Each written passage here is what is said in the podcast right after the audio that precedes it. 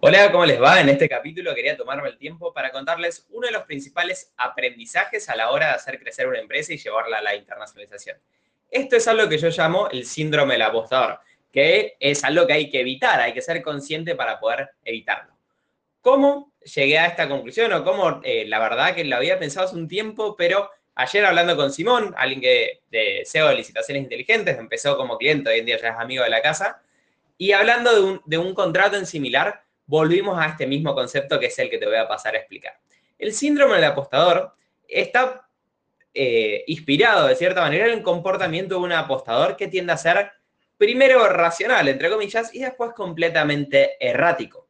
Y les voy a contar una anécdota personal. Por ejemplo, mi abuelo, que yo casi no conocí porque yo era muy chico cuando, cuando falleció, era muy, muy chico, creo que tenía un año, era una persona que tenía un muy buen éxito profesional, eh, era inversor en finca raíz, en plantaciones agrícolas, en producción, pero tenía un gran defecto, tenía un gran vicio de que era eh, un, apostador. Eh, creo que apostaba mucho en los caballos, etc. Entonces, ¿qué es lo que pasaba? Él generaba una gran cantidad de ingresos, pero de cierta manera su vicio hacía que lo fuera perdiendo. Más rápido que tarde, la verdad, fue perdiendo prácticamente todo lo que produjo. ¿Por qué esto se puede aplicar a una empresa? Porque muchas veces nosotros tendemos a analizar una estrategia en función a lo que pasó antes. ¿Qué es lo que piensa un apostador? Dice, apuesto 10, capaz gano 10, bueno, van 20 y empiezo a perder. Perdí 5, perdí 10, perdí 15. Entonces dice, no, no, no, pará, tengo que seguir apostando para recuperar lo que perdí. Y ahí es donde está el principal problema del apostador y es lo que nos pasa a veces como dueño de negocio. Tendemos a pensar una estrategia en función a lo que pasó antes y no hacia dónde va para adelante. Te doy un ejemplo. Si yo analizo cierta campaña digo, che, pará, invertí todo esto en herramientas, en capacitación, en contratar a estas personas para poder correr esto. Pero la verdad, hace ya medio año, hace ocho meses, hace diez meses que esto no funciona. Probé 20 iteraciones, 50 iteraciones y todavía no funcionó. Lo que tengo que empezar a reflexionar es, de acá para adelante, esta estrategia, este camino que estoy recorriendo, ¿me va a servir para cumplir mis objetivos? No en función de lo que pasó. Yo no tengo que ver los 10 mil dólares que yo invertí. Tengo que ver para adelante y ahí poder hacer una reflexión objetiva. Les voy a dar un ejemplo bastante criollo y cómo esto después se puede aplicar a la internacionalización. Hace uno, eh, nosotros llevamos por el sexto año eh, de Archup y tuvimos un solo incobrable en estos seis años, que es una empresa de México. No vamos a decir que se llama Alex, no lo vamos a decir eso, eh, el dueño, pero bueno, llamemos que se llama Alex. Esta persona lo que pasó es que contrató el servicio nuestro, empezaron a pasar un par de semanas, empezó a trabajar con nosotros y me dijo, che, la verdad, tengo un montón de contratos que cerrados, pero todavía no los cobré, esperamos un par de semanas. Y digo, bueno, no pasa nada. Es un mes, un mes y medio. Che, Alex, ¿qué onda? ¿Cómo tenés que pagar el contrato, etcétera? Y el proyecto lo empecé a ir bien. Entonces dije, bueno, ya medio que, que, los resultados están, deberías estar hasta pagándolo con esos medios resultados. No, pero ya mañana, pasado, típica respuesta de, quien se dedica a hacer eso de manera frecuente y siempre lo iba bicicleteando. Era como el cuarto mes, ya el, proyecto había tenido retorno sobre la inversión, ya es como que... Y el tipo seguía sin pagar. Tanto es así, llegamos al sexto mes y nunca pagó. Es más, si lo contacto ahora seguramente me va a decir, no, no, mañana, mañana te estoy enviando, no, ya prácticamente te estoy mandando el cheque por correo, pero Alex, ese es mi código postal. Bueno, eh, etcétera. ¿Qué es lo que falló? ¿Qué es lo que tendría que haber visto y no vi? Y espero que teniendo este concepto más adelante no vuelva a cometer el mismo error y a vos no te pase de manera tan frecuente. Yo en su momento, cuando iba por el cuarto o quinto mes, empecé a evaluar para atrás en vez de evaluar para adelante. Yo tendría que haber dicho, che, mira, che, Andrés, como pensando conmigo mismo, este tipo ya te prometió 15 veces iba a pagar y no pagó.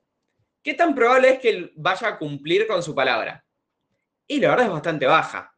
Porque si él dijo todo eso y nunca lo cumplió, ¿por qué lo va a cumplir en el futuro? Sin embargo, ¿qué es lo que yo empecé a evaluar? Uh, pero yo ya invertí todo este tiempo, un consultor, un coordinador, reuniones, seguimiento, etc. Voy a perder todo eso. Voy a seguir hasta recuperarlo. Típico comportamiento del apostador.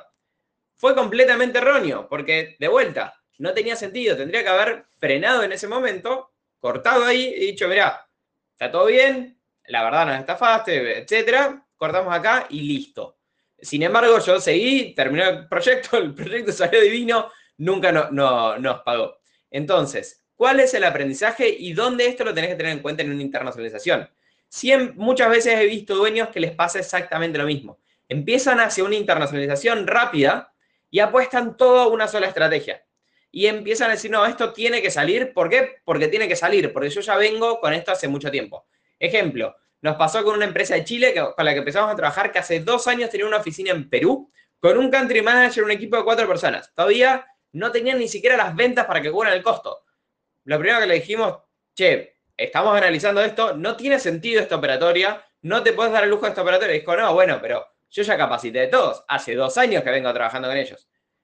Está bien, pero vos tenés que mirar para adelante y ver de que hay formas mucho más claras. Es más, con la pandemia hoy puedes vender desde Chile, ni siquiera necesitas una oficina completamente deficitaria que pierde plata todos los meses, hace 24 meses, no la necesitas, el mundo cambió. Y sin embargo fue dificilísimo hacerle cambiar la cabeza a ese dueño en ese proceso de internacionalización, porque él veía con el síndrome del apostador. Si yo ya lo que dos años de trabajo, dos años de presupuesto en esto, debería funcionar, porque si no pierdo todo lo anterior. No, error.